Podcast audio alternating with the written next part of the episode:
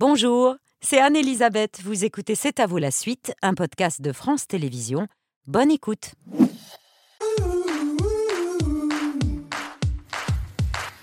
C'est à vous en direct jusqu'à 21h avec Aurélie, Mohamed, Patrick, Pierre et le point cuisson de 20h qui se téléporte à Megève où va se dérouler à partir de vendredi le festival Tokissime de la cuisine de montagne. Je suis aux côtés de Michel Lenz qui est le chef des maisons Cibuet à Megève. Et ce soir, un plat pour ceux qui aiment les légumes, du chou farci aux châtaignes. Aux châtaignes avec des bolets. Et les choux à l'intérieur, c'est un mélange et de bolets, et de châtaignes, et de cèpe.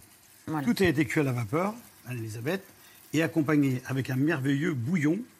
Alors, Un bouillon qui est composé de nos plantes alpines, plus que quelques plantes euh, du sud, que l'on va faire en infusion.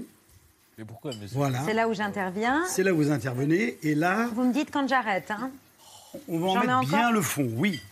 ok, j'enchaîne et vous allez chercher de l'eau chaude. Et alors, moi, je Michel. prends l'eau chaude. Je passe derrière vous, permettez. Je vous en prie. Et voilà. Et là, je vais verser de l'eau Ça va pas bouillante. exploser. Non, non. On a fait le test avant. On est très prudent. Et voilà. Donc là, beaucoup d'arômes. Et ça va accompagner Et, ce et vraiment, c'est vraiment ça, la cuisine de montagne, c'est de retrouver au naturel des légumes, des champignons, des choses sélectionnées, mais aussi des fromages. Merci beaucoup, chef. À tout à l'heure pour le dîner de C'est à vous.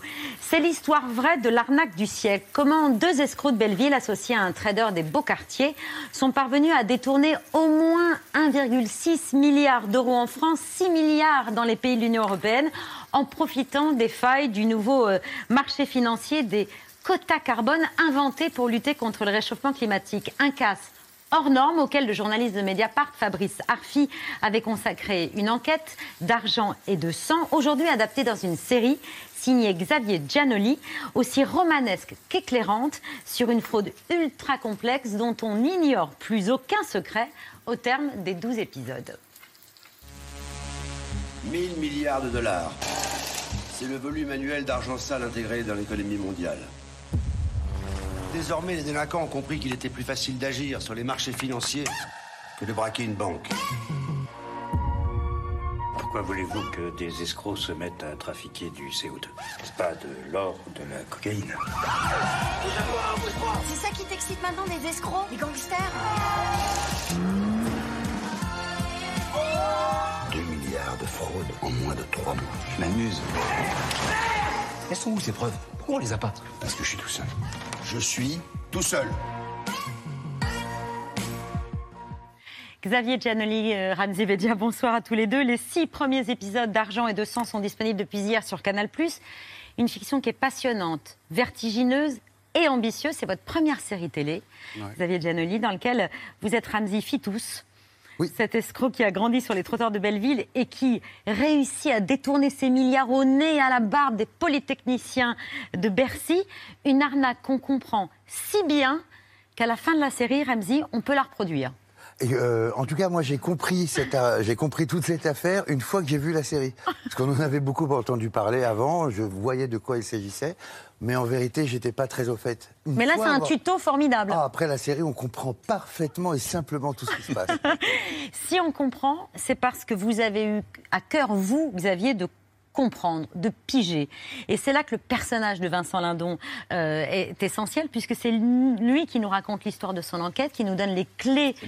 Euh, le magistrat, euh, qui est à la tête des services de douane qui enquête, euh, les clés de compréhension d'une affaire tentaculaire. Il est question de société écran, de géant de paille, de compte offshore, mais aussi d'analyse psychologique du profil de ces escrocs qui vont tout flamber. Et c'est cette enquête-là qui est géniale. Oui, ben, dans le livre de Fabrice Arfi, il y avait une dimension romanesque dans le titre déjà d'argent et de sang. Et, c'était un matériau extraordinaire qui va à la fois de, de drames familiaux à, à un certain regard sur le monde, un état du monde, du détournement de l'argent, de notre rapport à l'argent, à la corruption, euh, avec un souci de justice d'un magistrat qui est un personnage qui n'existait pas dans le livre et qui a une espèce de droiture euh, et de rapport obsessionnel, comme dans un thriller. En fait, Il est Euh, obsédé par ces Oui, oui. escrocs et leur façon dont ils ont de tout flamber, et ça, les ça le fascine, ce magistrat. Il est à la fois euh, sévère et fasciné. je crois, puisque en fait ils se permettent absolument tout. Euh, Ils font des, des balles masquées dans des avions privés, ils dépensent l'argent n'importe comment, euh, ils n'ont aucune limite. Donc pour l'homme qu'il est, les questions qui se posent, euh, effectivement, il y a un- une tension entre quelque chose de l'ordre de la stupéfaction, de la fascination, et en même temps, c'est un homme, et c'est pour ça que Lindon était formidable pour le rôle, droit dans ses bottes, qui pense au bien commun et qui ne veut pas être complaisant avec euh, ce genre de, de comportement. Des escrocs qui ont pris tout le monde de vitesse. Et c'est ça aussi qui marque la série. Ça va à un rythme fou. Oui, puisqu'en fait, on, on ne sait pas exactement hein, combien a été détourné. Au bout d'un moment, il y a eu un jugement dans la première affaire, euh, avec un montant qui est tombé. Ils ont été condamnés à près de 300 millions euh, à rembourser euh, solidairement. Ça veut dire que chacun doit contribuer à ce remboursement. Mais ce qu'il y a de saisissant, c'est que tout s'est passé en à peine six mois.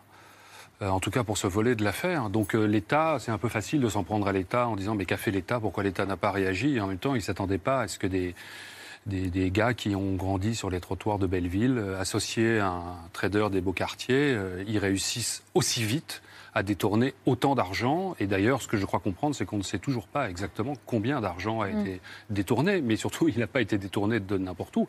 Il a été détourné des poches De l'État français, notamment. du contribuable. Mm. Donc euh, il y a un vrai enjeu pour mon magistrat, euh, qui est un enjeu à la fois moral, euh, social et juridique évidemment, euh, d'aller euh, prouver la culpabilité de ces gens, lui-même étant rongé par une autre forme de culpabilité À l'égard de sa fille. dans les rapports avec sa fille et ces choses-là. Voilà. Fitus, c'est donc le personnage que vous campez, euh, Ramsey, personnage fascinant, inspiré par euh, Marco Moli, euh, le vrai euh, truand, euh, crapule, enfin, euh, qui vient des trottoirs de Belleville, on l'a dit, qui ne sait pas lire, Non. mais qui sait très bien compter, Oui. et qui est un sacré beau parleur. On va le voir dans une scène, on va voir comment vous euh, réussissez entre deux parties de poker à, à embarquer euh, le personnage joué par euh, Nils Schneider sur les planches de Deauville. Moi, à chaque fois que j'ai voulu rentrer en bourse, je me suis fait tondre comme un chacal. C'est normal, tu te fais tendre au début si tu connais pas. Faut rentrer dans le game, c'est tout. Moi, mon père était boucher à Belleville. Sais ce qu'il m'a dit, le pauvre, avant de crever Il m'a dit le capitalisme, c'est la liberté du renard libre dans un poulailler libre. Donc, te fais pas plumer, mon fils. Plumer. Plumer.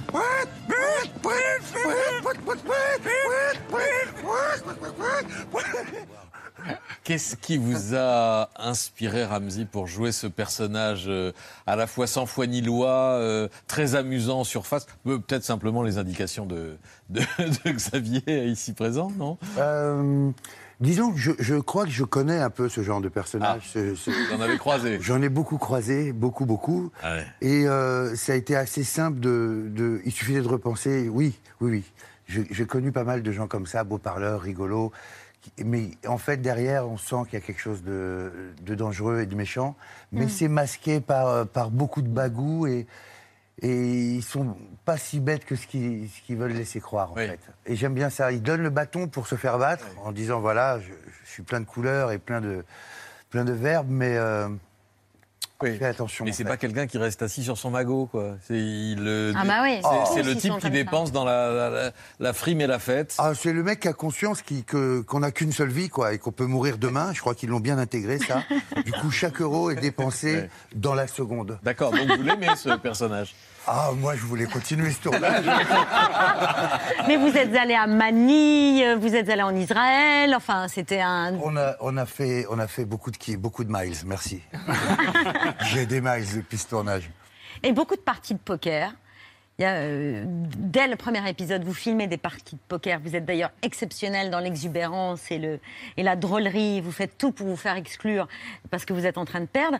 Et il y a tout dans une partie de poker. Il y a l'argent, il y a le mensonge, il y a la séduction, il y a la manipulation.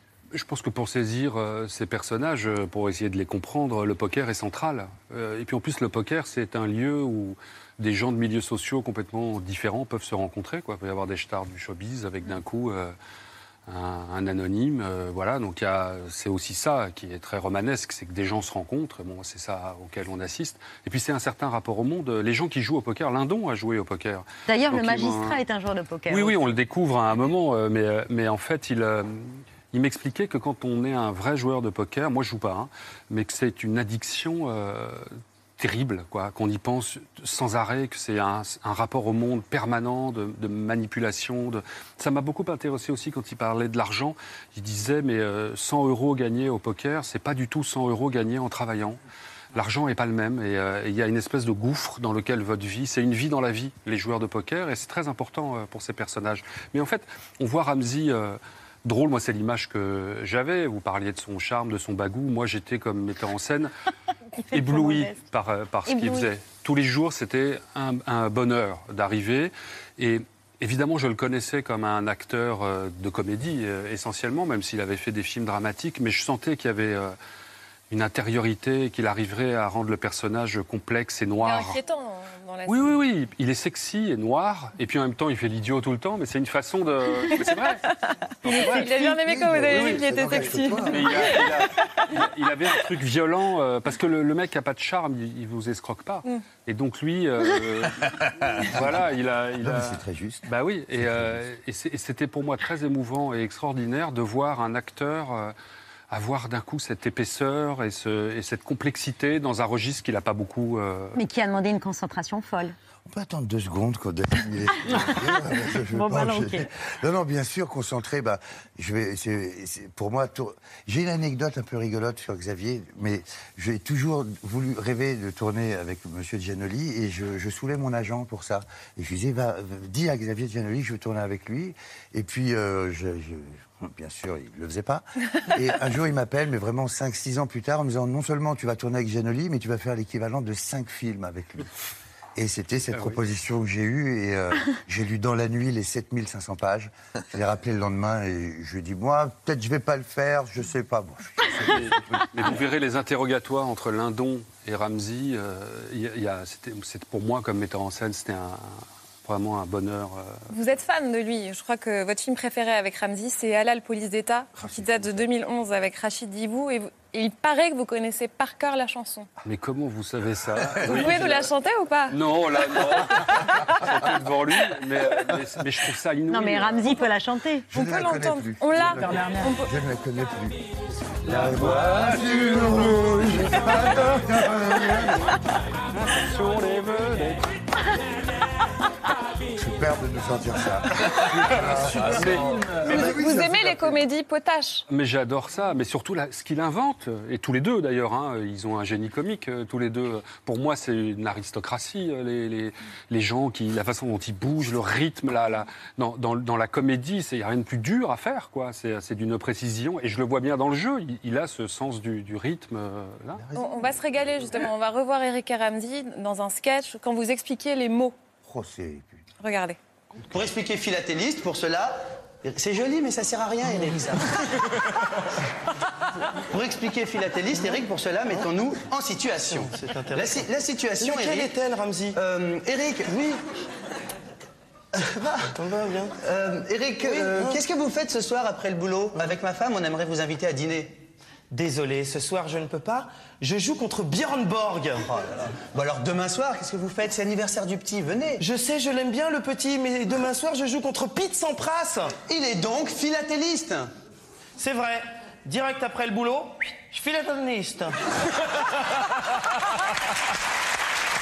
Nous ne voyons pas d'autre explication.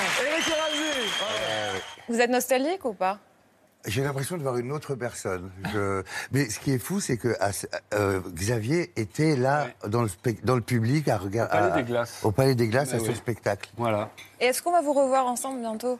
Ah oui, oui, oui, je vois Eric tous les jours. Non, mais nous, nous, on vous voir ensemble, tous Vous, les deux. vous- vous avec Eric En dehors d'une pub, quoi. en, dehors- en dehors d'une pub En dehors d'un burger. En dehors d'un burger. Oh, eh, va c'est dire de les très bons burgers. euh, attendez qu'ils nous servent, vous allez voir ce que je veux dire là-bas. Euh, si, si, bien sûr, on a des projets avec Eric, c'est- c'est c'est à vie avec Eric. Et quel projet? Je peux pas vous le dire. Xavier, euh, Rien de flippant, pardon. hein. Pas un secret flippant. Hey, c'est vous êtes content, Quick. Euh, Xavier, cette série est en deux parties. Euh, D'abord l'ascension des escrocs, puis la chute évidemment, à l'image de Balzac, de Balzac, mais aussi à l'image des films de Scorsese, Rise and Fall. C'est votre grand modèle, Scorsese.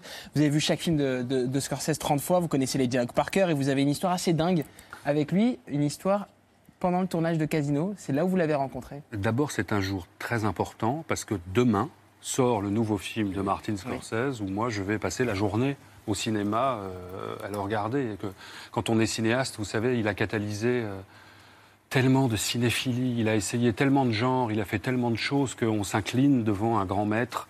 En plus, il a réussi quelque chose d'extraordinaire, c'est qu'il est au centre de l'industrie hollywoodienne et pourtant il a quelque chose de marginal et d'expérimental. Donc euh, c'est un des grands maîtres du cinéma, il a 80 ans et j'adore l'idée que ce soit un cinéaste de 80 ans qui donne une leçon d'insolence euh, et de liberté au cinéma mondial, euh, demain en tout cas en France. Et, oui, moi, ça a été très important dans ma vie comme jeune cinéphile.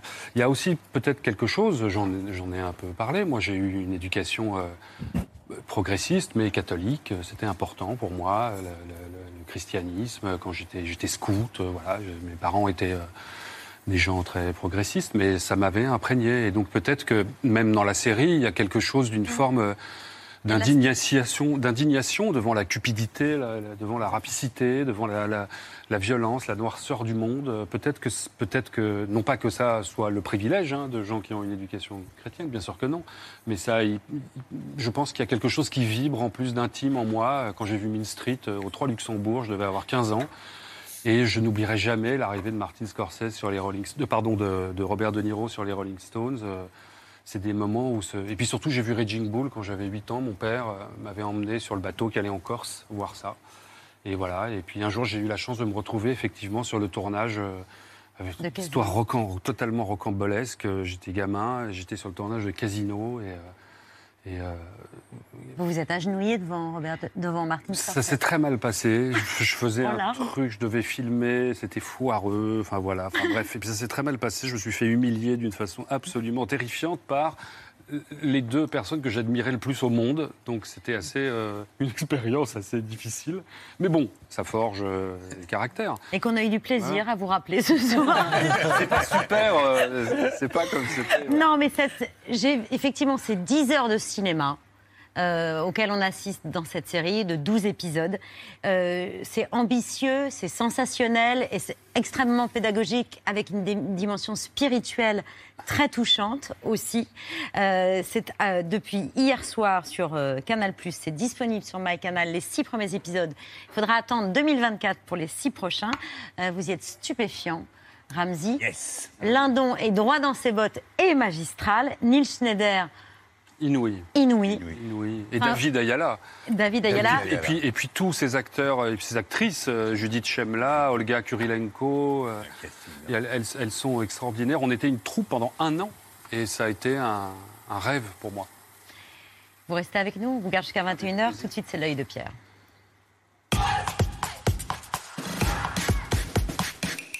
Il y a le nouveau Scorsese demain et il y a aussi euh, un film de Wim Wenders qui sort. C'est un portrait très artistique et fort que le cinéaste consacre au peintre allemand Anselm Kiefer. Vendredi, euh, Wim Wenders reçoit le 15e prix Lumière pour l'ensemble de son œuvre. Enfin, les éditions Carlotta, qui sont parmi les meilleures, ressortent restaurer les grandes œuvres de Wim Wenders. Ce soir, on s'arrête sur Anselm, ce documentaire consacré par Wim Wenders à son compatriote. The German nation has trouble dealing with an artist who wants to grapple with the past of Germany. Die ganze Gesellschaft hat damals geschwiegen. Sind alle am Verstehen des Unvorstellbaren gescheitert. Also ich habe jedem eigentlich einen Spiegel vor das Gesicht gehalten. Il faut aller voir en salle ce document qui parle d'art et de l'histoire de l'Allemagne. Le cinéaste euh, Wim Wenders s'est toujours senti très proche d'Anselm Kiefer. Ils sont nés, si j'ose dire, quelques minutes avant la fin de la guerre, à quelques semaines d'intervalle, en 1945. Sa mère était dans un hôpital. Elle a dû l'accoucher dans le sous-sol parce qu'il y avait les bombes. Et moi, je suis né une semaine après les bombes sur le Japon. Alors, les bombes sont en commun encore. On est né dans ce pays d'après-guerre, ce pays qui n'existait plus qui essaie de se réinventer avec une seule condition, qu'on oublie le passé. Et les gosses, on sent qu'il y a quelque chose qui cloche. Plus tard, on le sait. Pour moi, l'effet, c'était que j'ai voulu quitter. Pour Anselm, l'effet, c'était qu'il a voulu éclaircir, qu'il a battu contre l'oubli. Dans les années 70, Anselm Kiefer s'est fait traiter de néo-nazi par certains, parce qu'il avait, au cours de quelques performances, singé le euh, salut nazi. Mais pour lui, et c'est ce que veut saluer aussi Wim Wenders, il s'agissait d'obliger le peuple allemand à renoncer à un oubli trop confortable de son histoire. Il a fait des actions avant que les artistes ont fait des actions. Et il s'est mis dans les rues de plusieurs pays européens, dans les places publiques, avec les Hitlergruß. Pour, nous- pour montrer à une autre génération, voilà, ça, vous avez fait ça il y a 25 ans. Vous vous rappelez? Et à l'époque, la critique allemande n'était pas prête pour, pour des actions comme ça. Ils ont dit ça doit être néo-fasciste cet artiste. Ils n'ont pas compris la conception de lutter contre l'oubli de cette manière.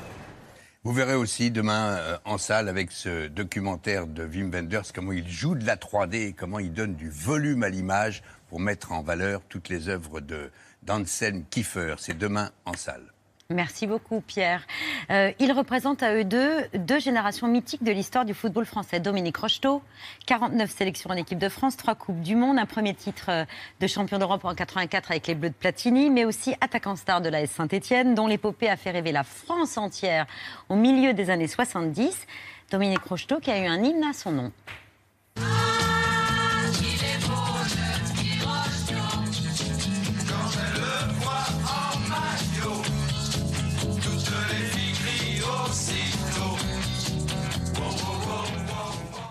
À ses côtés ce soir, le défenseur qui, grâce à deux buts improvisés et providentiels, a offert à la France sa première finale de Coupe du Monde. Un destin qu'imaginait depuis longtemps son entraîneur de l'époque.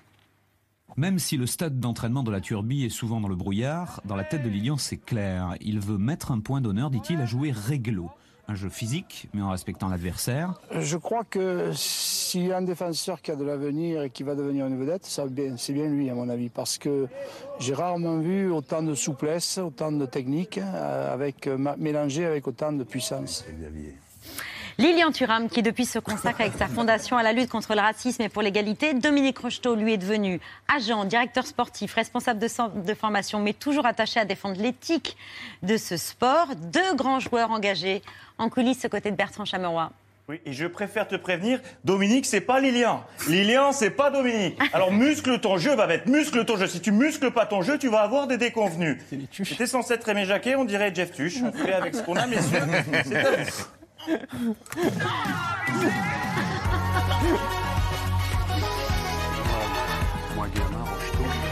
Bonsoir Dominique, bienvenue sur le plateau de C'est à vous. Bonsoir cher Lilian. On est ravis euh, de vous réunir ce soir sur le plateau de C'est à vous. Alors Ramzi est comme un enfant Bah, moi aussi. et, et Xavier pareil. Bonjour. Et voilà. Euh, Le retour. Le retour. Lilian, vous nous présentez ce soir vos étoiles en images, les personnalités qui ont compté, qui ont permis de vous construire. Dominique aurait pu en faire partie. C'était une des étoiles du football qui vous a inspiré. Ben, il m'a inspiré. Vraiment, c'est-à-dire que si euh, on a eu la chance de gagner euh, la Coupe du Monde en 98, c'est grâce à ses aînés, c'est-à-dire qu'ils ont fait la Coupe du Monde euh, en 82, ils sont arrivés nous avez vengés. Eh en ouais. demi-finale deux fois, et donc ça vous inspire. J'étais enfant, bien évidemment. Vous avez ouvert la voie, en fait, Oui, Dominique. oui, on Voilà. a ouvert la voie, c'est sûr. Mais plus, je suis très ému, en j'étais plus, vraiment, hein. j'étais Ah ouais vraiment très, très heureux. Voilà. Très heureux de, de leur, euh, leur titre. Vous l'avez vécu comment, ce titre? Vous vous êtes dit, ils nous ont vengés quand vous les avez vus brandir le trophée? Ah ouais, mais même pendant cette Coupe du Monde, euh, j'ai senti qu'ils allaient, qu'ils allaient aller au bout parce qu'il y avait une force euh, euh, chez eux, une force mentale.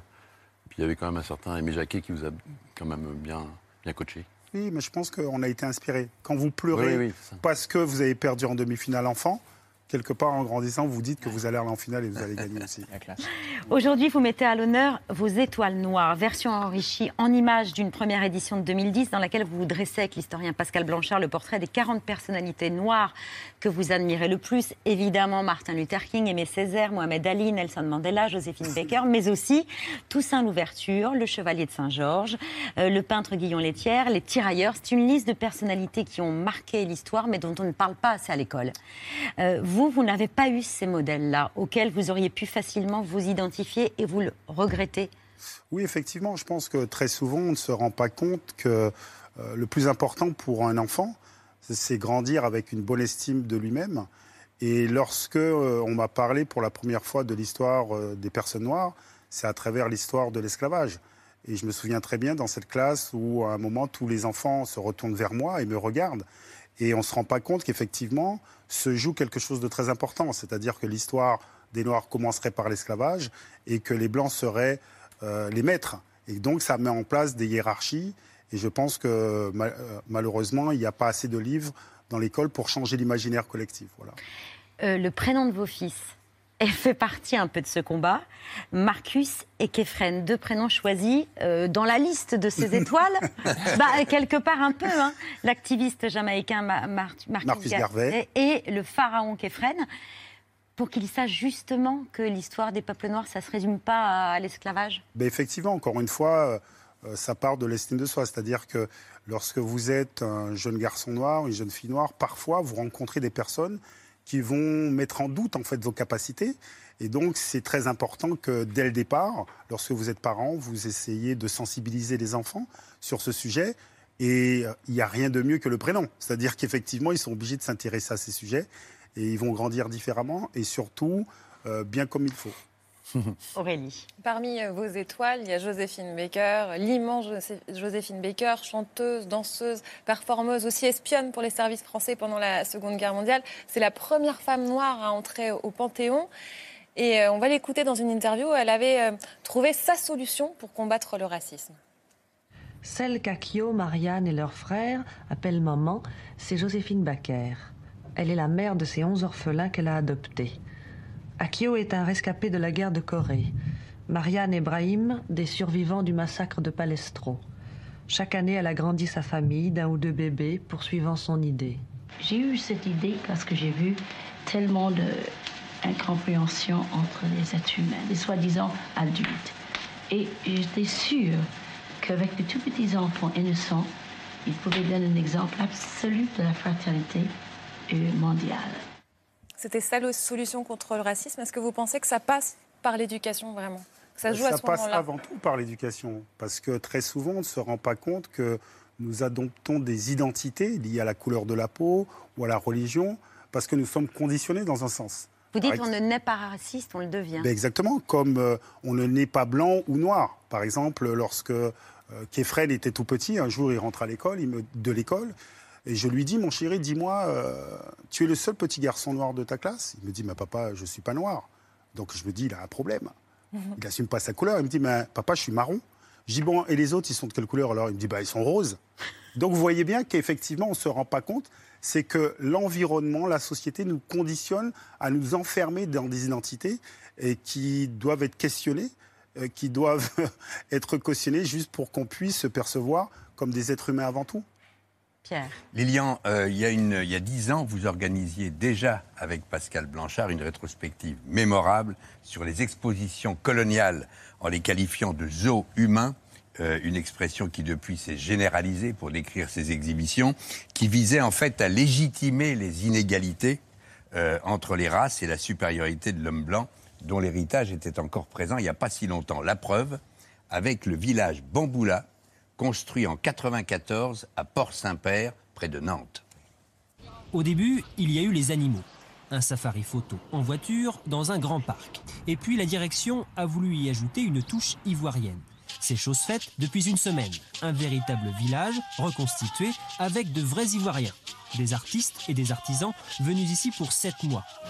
Stop Pas bouger Stop Je me demande s'ils n'ont pas été un peu transférés là euh, sans qu'on leur demande leur avis, je sais pas. C'est une approche, une bonne approche. Puis ça donnera peut-être aux gens aussi l'envie de connaître mieux. Mais moi, quand je vois ça, j'ai vraiment l'impression de voir les, dernières, les derniers animaux du parc. quoi. C'est un peu, euh, c'est mal, c'est mal présenté.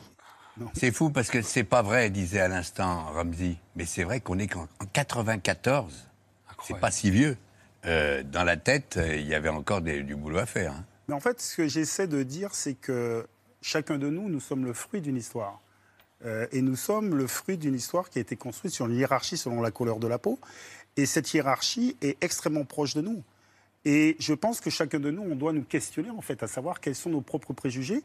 Et il ne faut pas avoir honte de ces préjugés, parce que c'est tout à fait compréhensible qu'il y ait ces préjugés. Donc, questionner le passé pour effectivement avoir un regard plus serein sur le présent, pour comprendre qu'il y a encore des séquelles de, ces, de cette histoire-là, et pour essayer de se projeter dans un futur où euh, on sera beaucoup plus intelligents ensemble.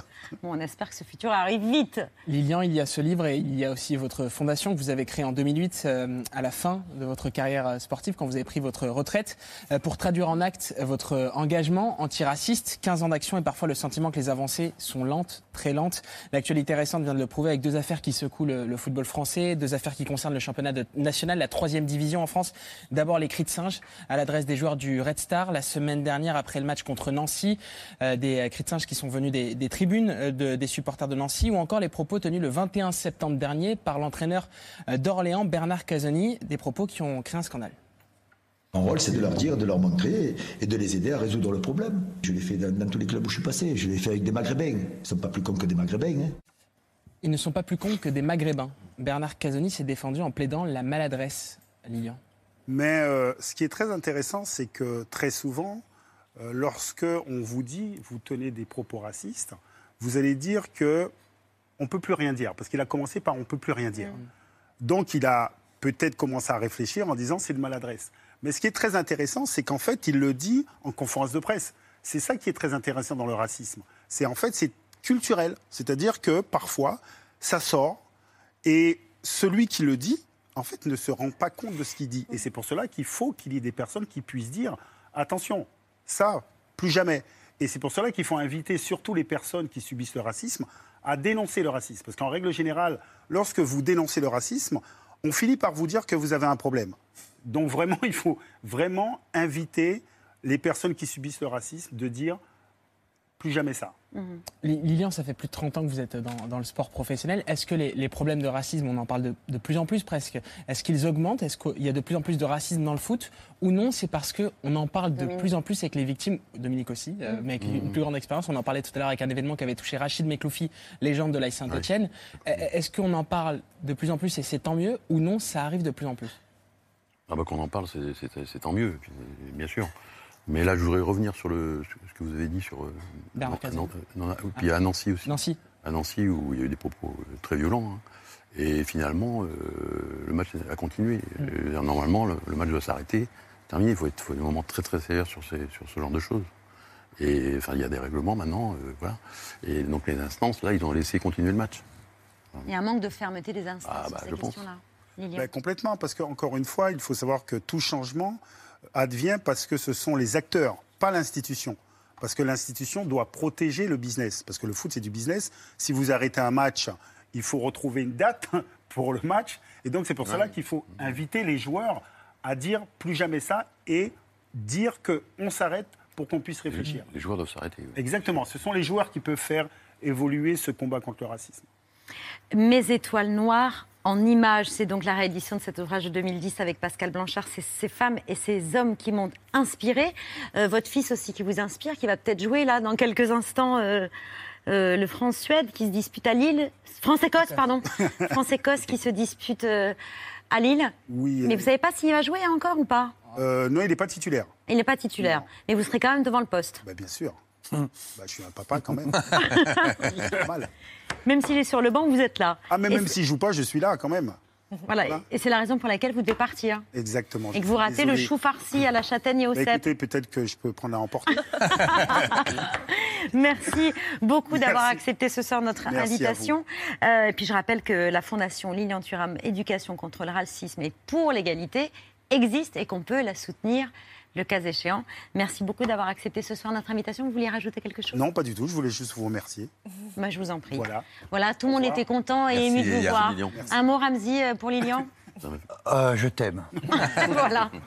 Ça, c'est le mot le plus important. J'ai vraiment. Surtout en ce moment. Et vous Dans un savez, instant- moi, je voulais dire Oui, quelque chose, oui, c'est que Xavier. Dominique, euh, moi, au-delà, j'étais devant ma télé euh, comme un fou, euh, voilà, mais euh, il a joué dans un film avec un des plus grands réalisateurs de toute l'histoire du cinéma français, qui était Maurice Pialat, et il a joué dans un film qui s'appelle Le Garçu, où il est incroyable d'émotion aussi. Bah si, il est formidable, d'humanité et de voilà et, et, euh, Et par contre, pour et- moi, c'était c'était un plaisir, quoi. C'était une belle aventure. bah oui, puis c'était un C'était le dernier film de Maurice Pialat, en plus. voilà un génie. C'est- un réalisateur que j'aimais beaucoup. Voilà. Et donc moi j'ai vu ce film où vous êtes euh, en plus euh, Formidable. Mais ça a été ma seule expérience. Oh ben, c'est c'est parmi les souvenirs qu'on voulait évoquer avec vous, Ouais. Dominique, euh, autour du dîner de C'est à vous et que vous, et que vous évoquez dans Foot Sentimental. Euh, on y vient dans un instant, juste après Stéphane de Groot et Gilles Gaston Dreyfus, euh, les rats d'auteur.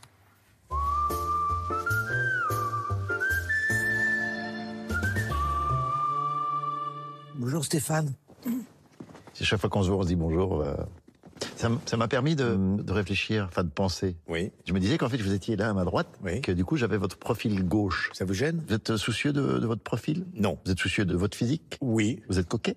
Bah, C'est-à-dire que si... je- Non, bah, pardon, excusez-moi. Pardon de quoi? Parce que j'allais partir sur un truc. Vous vouliez parler d'autre Ouais, chose? la question elle est simple en fait. Ma question? Oui. Basique même. Coquet, pas coquet, pas Oui. besoin d'en faire des tonnes. Parce qu'au cinéma, il y a des gens qui préfèrent leur profil gauche, leur profil droit. Là, vous m'offrez votre profil gauche, qui est plutôt pas mal. C'est pas mon choix. C'est quand même fou avec vous. hein. On pose une question, vous êtes parti euh, Oui, vraiment. non, mais J'essaye vraiment de rester sur le, sur le concret. Là, vous êtes sur un siège. Ça, c'est le concret. Voilà. Et le côté un peu plus abstrait, c'est votre réponse. Et, et, mal- si. et malgré tout, je vous demande, Là, vous avez deux profils, à gauche et à droite. Oui. Est-ce que vous préférez le gauche ou le droit Non, mais non. est simple cette question, Gilles. Non. Vous voulez un truc encore plus simple Quelle est votre couleur préférée Vert, jaune. Mais déjà, voilà, c'est simple et vous partez sur deux réponses. Mais c'est quand même pas compliqué ce que je viens de vous demander. Non mais il y a, il y a- il y a- y a- y a- Pourquoi vous dites huit fois Je, je sais pas, je, je suis un peu perdu. Euh, Retrouvez-vous avec une vraie question, posez-moi une question. Ah, sur la chanson Sur ce que vous voulez. le, le- le- sur, sur des trucs Ça, c'est une question, ça ou sur- Hein Ça, c'est une question que vous venez de me poser ou pas Non, sur la piscine, par exemple. Mhm. Vous connaissez Formule 1, la, la série Quel est le rapport avec la piscine J'ai le souvenir d'un Norvégien qui sautait... À tel- ski. À ski. Donc on est passé de la piscine à la Formule 1 au ski. Oui, mais on reste dans le domaine athlétique. C'est incompréhensible. Alors on a fait des études sur lui. Et effectivement, il avait dans son corps une résistance à l'air qui était différente. Il était formé comme un oiseau, quoi. Ouais, c'est comme... euh, En fait, chaque fois que vous voulez prendre une référence, elle n'est jamais là. Comment il s'appelle le nageur américain, le célèbre? Tout le monde le connaît, enfin, grave que non, le dernier, là. Je suis désolé de vous laisser, mais comme ça, mais- vous pouvez penser à vos réponses. Il s'en va toujours quand je me sens bien, c'est phénoménal. Xavier, Ramzi, Dominique, bienvenue à la table de C'est à vous. Je vous présente Michel Lenz, le chef des maisons Sibuest à Megève, euh, à l'occasion du festival Tokissim qui célèbre euh, la cuisine de montagne. Euh, C'est à partir du 20 jusqu'au 22 octobre et une recette typique. Alors, une recette De votre maison. De la maison familiale Maison Sibué, par la grand-mère de Marie Sibué, que j'ai remis au goût du jour à Megève l'année dernière. Alors, c'est du chou farci à la Alors. châtaigne et au cèpe et il faut verser un, un bouillon. Entièrement végétal. Et il faut boire avec cette petite infusion. Voilà. Voilà, regardez. Une infusion aux plantes Aux montagnardes. plantes de Megève. Bon. Pendant que vous servez l'infusion, cher chef, euh, parlons de cette année restée dans la mémoire. Euh, la saison 75-76, 1975-1976, quand les Verts de Saint-Étienne remportent le championnat de France pour la troisième fois consécutive et manquent de peu de devenir champion d'Europe face au Bayern de Munich. C'est votre année, cher Dominique. Et à l'époque, on vous surnommait l'ange vert avec vos boucles brunes et votre regard ténébreux. Nick, vous êtes un célibataire très recherché, c'est vrai Ah. C'est peut-être ce qu'on dit. Vous recevez beaucoup de courriers, non? Oui, énormément. Ça vous a surpris au début? Euh, oui, un peu, bien sûr, surtout qu'il y a des lettres euh, plus ou moins, euh, disons, euh, assez marrantes, quoi. L'ange vert, ce surnom, Dominique, il vous... Je n'étais pas très à l'aise à la télé. Bah je ne suis pas toujours, mais Vous êtes timide même. un peu.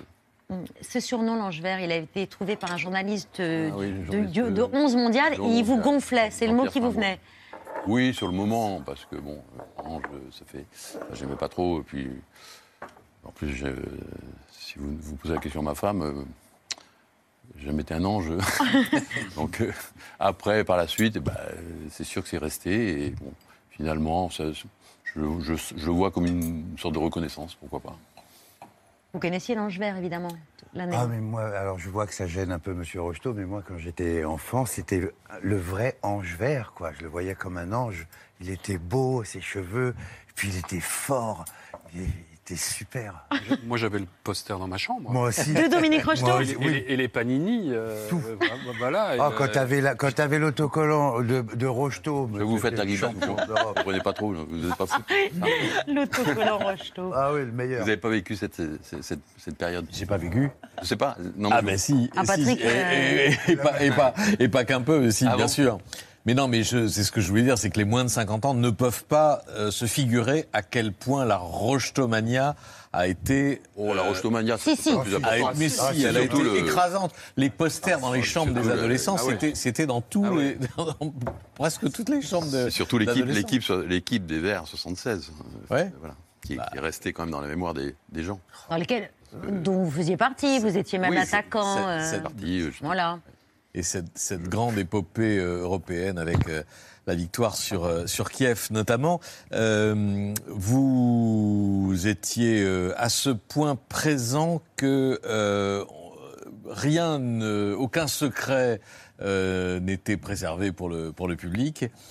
Et on va voir dans ce reportage de 75 euh, à la fois votre famille, vous en parlez dans votre livre de votre famille, on y revient après, mais on voit votre père, votre mère, votre petite sœur et votre petit Ma frère mère qui a joué au foot. dans Ouais. ce sujet-là.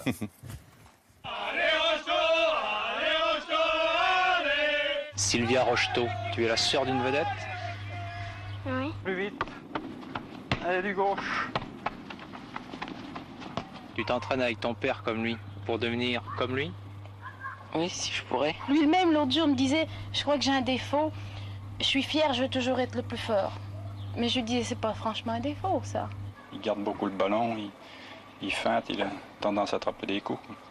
Oui, mais enfin, on est toujours inquiet, euh, inquiet pour les blessures. Mais enfin, ça fait partie du métier, faut pas, pas trop anticiper, quoi. Votre père qui vous a transmis la vocation et votre mère Simone qui, euh, chose euh, extrêmement rare, vous le racontez dans votre livre, vous le rappelez, Bah, Pour, la, pour a joué au Pour football. l'époque, oui, dans les années, c'était les années 60. hein, donc, euh, pour les, les- les femmes qui jouaient au foot, euh, d'ailleurs, il n'y avait pas de championnat, il n'y avait pas, y avait pas d'organisation. euh, et elle, elle a créé une équipe. Elle a créé un Et- club. Un club pour euh, bon, euh, quelques matchs, euh, des matchs même, euh, comme il n'y avait pas assez de, de- de femmes, des matchs contre des anciens joueurs, euh, Donc hommes. mixte. Donc c'était pas simple, pas trop de. Je me, je me souviens, enfin, je me souviens vaguement, mais pas trop de respect pour ces, pour ces jeunes femmes qui jouaient, qui, qui- qui avaient le courage d'aller sur le terrain. Mais voilà, bon, c'était pas évident. Et c'est grâce à C'est votre. pour ça que dans mon bouquin, d'ailleurs, je, je parle du football féminin parce que pour moi, c'est bah, c'est- c'est bien, c'est l'évolution. Maintenant, euh, on en parle. euh, ça a beaucoup évolué, quoi. C'est- c'est- c'est rien Vous en parlez, vous racontez que c'est grâce à votre mère que vous êtes intéressé euh, à ce football féminin et notamment à la capitaine du Paris FC, Gaëtane Tinet. Gaëtan Tinet, oui, que j'ai rencontré à Compiègne, euh, parce que j'habitais Compiègne. Et puis, euh, bah, bah, elle a fait un parcours magnifique. euh, donc, j'ai suivi. Plus de 100 sélections. bon, c'était- elle, a, elle a- elle a vécu vraiment l'é- l'évolution du, du football féminin. Vos parents qui, vos parents qui p- ne parlaient jamais d'argent à la maison. Quand vous avez signé à Saint-Étienne, vous l'avez fait sans trop vous poser de questions. D'ailleurs, dans l'une de vos premières interviews à 17 ans, vous, vous expliquiez que vous auriez pu jouer gratuitement. Autant dire que bon, euh, c'est pas du tout le cas aujourd'hui, quoi. Le, sur cette bah, question-là. dans mon euh, bouquin, euh, j'évoque le chapitre euh, argent, l'argent, l'argent roi maintenant. hein. C'est- c'est c'est un peu ça. C'est un peu ça. Euh, oui, c'est vrai, cette anecdote, c'était vrai. Et, bah, moi, le côté un peu côté, euh, oui, l'éducation. Pour, pour moi, je- je- je venais- je- j'allais jouer à Saint-Étienne pour jouer à Saint-Étienne pour le plaisir. Mais euh, de là à, à jou- à jouer pour l'argent ou avoir un salaire, c'était loin, loin de mes pensées. Et donc, je m'étais fait un petit peu piéger par par un journaliste, hein, le côté naïf, euh, où il disait bah non, non, moi je peux jouer, je peux jouer euh, sans être payé, pas de problème. Et le lendemain, j'avais été un peu repris de voler par, par les anciens, par les anciens pros qui euh, voilà, c'est Je vous tu casses hein. l'anecdote. Et l'argent roi, bah, bah, c'est vrai que l'argent roi maintenant c'est bah, il n'y a pas que du bon dans, dans- dans- l'argent dans l'argent roi, parce que c'est vrai que l'esprit a changé, enfin, sans, sans faire de la, sans, sans être critique, mais ça, ça, ça, ça change, ça, change tout actuellement dans, dans- dans le football. Euh, et ça serait bien qu'il y ait une meilleure, je dirais, euh, une meilleure répartition de, de- de- de- de la richesse du, du- du football, parce que le football, a- il y a énormément d'argent dans le football, et il y a le fossé qui se creuse. Bon, moi, maintenant, je me penche plus sur le, sur le football amateur, sur le football des jeunes, euh, parce que je crois qu'il y a beaucoup de choses à faire. Et il y a le fossé, un fossé qui se creuse énormément entre le football professionnel, même si je- les, les joueurs, les grands joueurs méritent, euh, méritent de, de- Oui. de gagner beaucoup d'argent s'ils ils font, ils font le spectacle. Mais y a- trop, c'est trop, je pense. Et d'ailleurs, au, au niveau des, enfin, les, les gens, je- quand on discute avec les, les gens en général, Oui. en ce moment, ils disent euh, ah mais le rugby c'est quand même plus, c'est, c'est- c'est quand même plus sympa, c'est mieux que c'est mieux que le foot. Dans le foot, il y a trop d'argent. C'est vrai, c'est, c'est- c'est vraiment le discours en ce moment. Et il faut faire attention à ça. Il faut faire attention à l'image du foot qui, qui- qui est en train de, de, s'abîmer un peu. Dominique, et vous l'évoquez aussi dans, dans votre livre, vous avez été avec Johan Cruyff l'un des seuls joueurs qui a exprimé à plusieurs reprises une certaine conscience politique. Et notamment pendant la Coupe du Monde. De... On m'a joué des tours parfois. oui. Quelquefois, ça vous a joué des tours, mais vous ne vous cachiez pas. Non, non. Et notamment pendant- lors de la Coupe du Monde de 1978, qui s'est déroulée en Argentine, qui était dirigée par une dictature militaire. Cruyff a décidé de ne pas y aller. Vous, on va y revenir, vous y êtes allé. Les Juste Argentins, les Argentins ont refusé, ont refusé de saluer la main à, à, Vi- à- à Videla. Absolument. C'était déjà un geste fort. Mais vous vous souvenez bien sûr, mais je le rappelle pour les plus jeunes, que juste avant la compétition, il y avait eu une tentative d'enlèvement rocambolesque contre Michel, Michel Hidalgo, Hidalgo. qui était votre entraîneur. On m'a demandé de descendre et de suivre quelqu'un qui me menaçait avec un pistolet, de le suivre jusqu'au petit bois qui se trouvait à 50 mètres là. Quelques instants après cette agression, vous avez été tellement surpris, abattu, que vous avez un moment, je crois, songé à renoncer au voyage en Argentine. Oui, parce que dans, ce cas-là, on se demande où est le sport, que vient faire le sport dans tout cela, et, je n'y voyais plus d'intérêt. Euh, cette grande joie du 16 novembre s'est estompée, s'est effacée d'un seul coup. Alors, euh, je pensais surtout à ma famille, et, et je me suis dit, euh, c'est pas la peine d'aller en Argentine. Le- le- finalement. Un homme merveilleux. Un homme merveilleux, Michel pour moi. ouais. Cet enlèvement avait été revendiqué par un groupuscule qui reprochait à la France de son hypocrisie de vendre des armes au régime militaire. Vous vous regrettez euh, rétrospectivement d'y être allé? Non, parce que moi, à l'époque, euh, je, je l'avais dit vraiment dans, dans- dans la- dans les médias. euh, bon, oui, c'est vrai que j'avais une conscience, une conscience politique. euh, je, m'intéressais à ce qui se passait. Je discutais d'ailleurs avec Osvaldo Piazza, qui était au, club, qui était un, Argentin. On échangeait pas mal. Et donc, euh, il n'était pas question de boycotter cette Coupe du Monde. Mm. Comme, euh, comme je, je le pensais aussi au Qatar.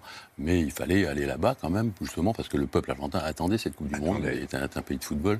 Il fallait quand même aller là-bas sur place, et puis en parler, et puis faire, euh, voilà, et, et dire ce qui se passait. C'est ce que je, c'est ce que j'espérais. Ça a été un peu plus difficile parce que on- nous, on, est, on a été vite éliminés, on est vite repartis. Foot sentimental, c'est le titre de ce livre. Au titre. euh, Dans lequel on comprend pourquoi vous occupez une place si singulière dans le milieu du football professionnel. J'en ai qu'un exemplaire. Merci, je, je vous regardais. Pour. Ramzi, mais il y en aura un autre pour, euh, Pour Xavier. Dans un instant. Merci, cher Dominique, d'avoir accepté notre invitation. On conclut cette émission comme tous les soirs avec les actualités de Bertrand. Comment J'allais le prendre, même si elle me le ferait pas. Bonsoir. Bonsoir. Euh, bonsoir, nous sommes le 17 octobre. Euh, voici ce que vous ne verrez pas dans l'ABC ce soir. Olaf Scholz, qui aujourd'hui a fait une Biden euh, en Albanie, problème de GPS. Il y avait pourtant un faisceau d'indices, mais il a préféré enjamber le bitonio. Alors que c'était là, Olaf. Scoop ce midi sur France 2. Vous aimez les pizzas? J'adore. Ma chère Dorothée. Alors, il y a un ingrédient qui est souvent sur les pizzas. C'est les champignons. Miam miam les champignons, pas mal, mais BFM a dégainé plus fort au niveau scoop. On ne sait pas qu'une chaise, ça sert à s'asseoir. Et non, peu de gens le savent, et pourtant une chaise sert à s'asseoir? À la une de ce 17 octobre, j'en étais... Oui, mais tu as un puits de sang. Ouais. Sens, Patrick. Puissant. Les, les jours se suivent et se ressemblent. On va tout faire pour trouver une bonne nouvelle à se mettre sous la dent. En voilà une. Euh, Mercato surprise, c'est désormais Olivia Grégoire qui anime Question pour un champion. Qui a baissé les impôts des entreprises depuis 6 ans vous. Qui a baissé l'impôt sur les sociétés Qui a baissé, avec courage dans des moments compliqués, les impôts de production Qui enclenche une baisse de 9 milliards sur la CVAE Bah, le niveau était tellement fastoche qu'elle a grimpé d'un niveau d'un coup. Savez-vous, monsieur le député, quel est le différentiel d'impôt de production entre la France et l'Allemagne? Alors honnêtement, je n'en sais rien, Olivia. Je pars avec l'encyclopédie tout de suite. C'est à peu près la seule chose qu'on pouvait diffuser des questions au gouvernement du jour si on ne veut pas plomber l'ambiance, qui est quand même pas non plus euh, truc de Saint-Sylvestre. Les nouvelles euh, tragiques s'accumulent, les nerfs lâchent, y compris ceux de certains ministres. Je pense que Gérald Darmanin ne serait pas contre une micro-sieste là tout de suite. C'est ça où le Dijon de ce midi était de trop. Merci, Monsieur le Président, de souligner aussi les moyens que nous leur donnons. Veut-on, oui ou non, réserver des attentats sur le sol national? Qu'arrive sur le sol national que la loi empêche aujourd'hui d'expulser? La réponse est oui, de prendre ses responsabilités. En un texte de loi que vous avez vous-même insta- installé. J'aime bien qu'on ait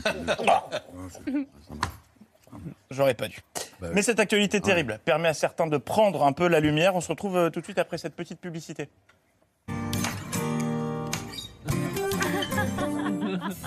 Une chemise blanche bien amidonnée pour le style. Un gilet pare-balles pour la sécurité parce que ça fait bonhomme. Et une caméra parce que sinon ça sert à rien que je me bouge. Avec une délégation de, de députés euh, français, nous sommes là depuis, euh, depuis hier soir. Casque bleu de Chanel, la nouvelle haute com par Manuel Valls, aux extraits de BHL. Pour tout vous dire, l'actu étant ce qu'elle est, euh, pour parler d'autre chose que de drame et de division politique, nous avons fini par regarder le remake français des Avengers.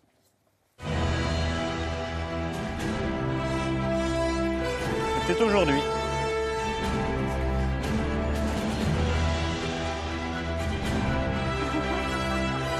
C'est passé sous les radars, mais c'était aujourd'hui. Good, afternoon, everybody, and thank you very much for coming.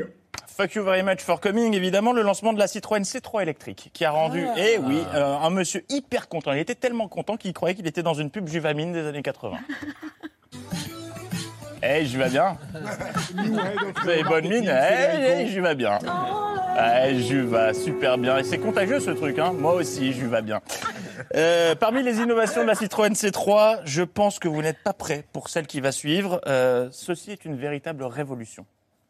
Regardez, la bagnole a l'air tout ce qu'il y a de plus banal. Il y a un liseré jaune fluo, sauf qu'attention, vous n'êtes pas prêts les enfants, je peux, oui, je peux retirer le bitonio jaune pour, j'espère que vous êtes bien assis, le remplacer par autre chose. Et voilà. Et voilà qu'il dit combien ce petit bijou de technologie euh, coûte-t-il Ce bijou qui va faire pâlir d'envie nos voisins européens?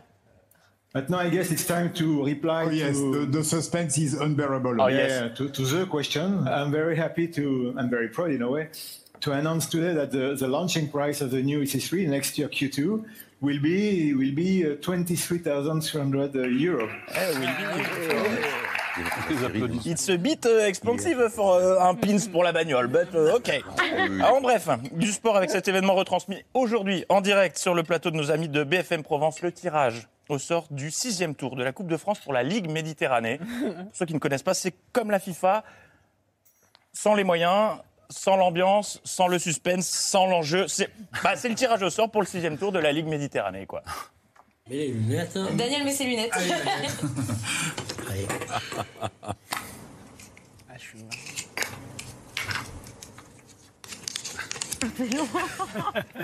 Pas les chiffres et lettres,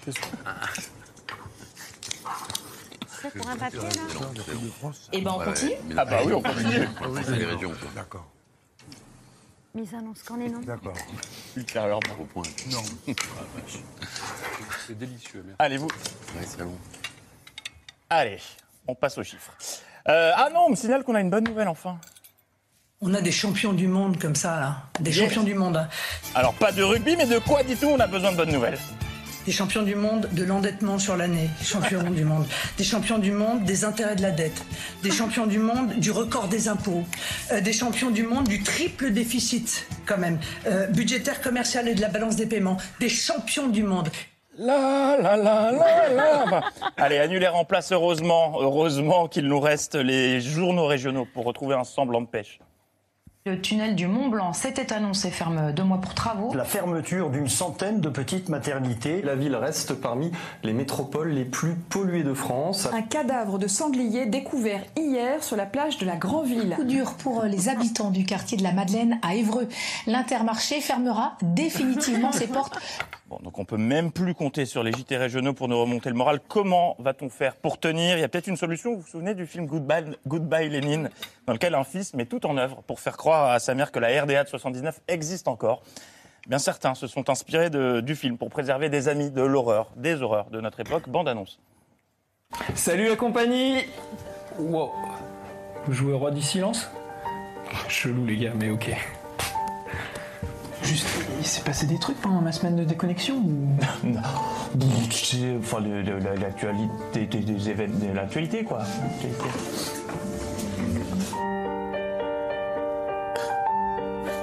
J'ai peur qu'il se doute de quelque chose. Tu me passes le Parisien?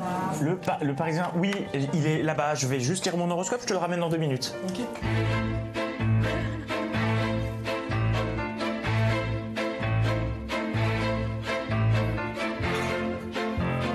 L'inflation est derrière nous. Déclaration d'Emmanuel Macron hier soir, le président qui accueillera le, le 15 de France victorieux en fin de journée à l'Elysée. Voilà pour les titres de ce mardi et l'actualité étant très maigre aujourd'hui. Tout de suite, on écoute Happy, Pharrell Williams sur France Info. Merci chaque fois. Eh, mais ils ont éclairé la Tour Eiffel en bleu. Oui, c'est pour le- le- l'année de l'Europe. C'était pas l'année dernière ça? Oui, mais je crois qu'ils ont. Enfin, non, c'est pour le rugby, pour l'équipe de France. Bon, euh, je vais remplir mon attestation, je dois aller promener le chien. Ouais. Faudrait que je lui dise ça aussi, maintenant il est si heureux comme ça. Welcome, Denis. Pas sûr que ce soit la meilleure solution, mais bon. On referme ces actualités avec une question. Une quotidienne en direct sur France 5 qui cartonne. La une de Télé 7 jours. La une du Parisien Week-end, c'était déjà pas mal, mais visiblement ça ne suffisait pas. La tempête Babette va toucher la France demain. Babette qui va balayer le pays d'ouest en est. Babette et qui va venir arroser copieusement la France dans les prochaines heures. Eh bien, préparez vos parapluies, l'info continue demain. Bonne soirée. Bon, bah bravo. Ah oui, c'est Elle grave. arrive quand cette tempête Babette Ah ben merci pour la nouvelle. Merci beaucoup à vous d'avoir accepté notre invitation. Babette Euh, merci beaucoup à tous les trois. Euh, on peut toujours regarder euh, d'argent et de sang hein, depuis Oui. hier et euh, à volonté, six épisodes. Euh, merci beaucoup, cher Dominique. Si vous voulez bien tous vous tourner vers Vincent pour saluer nos téléspectateurs, tout de suite sur France 5, Michel Ah. Simès et ce rendez-vous. euh, prenez soin de vous. Ce soir, un numéro sur la fatigue. Les deux tiers des Français se disent régulièrement fatigués. Et mais toi, j'y vas comment, euh, Ramzi vais bien. À demain, 19h en direct. Gros bisous, ciao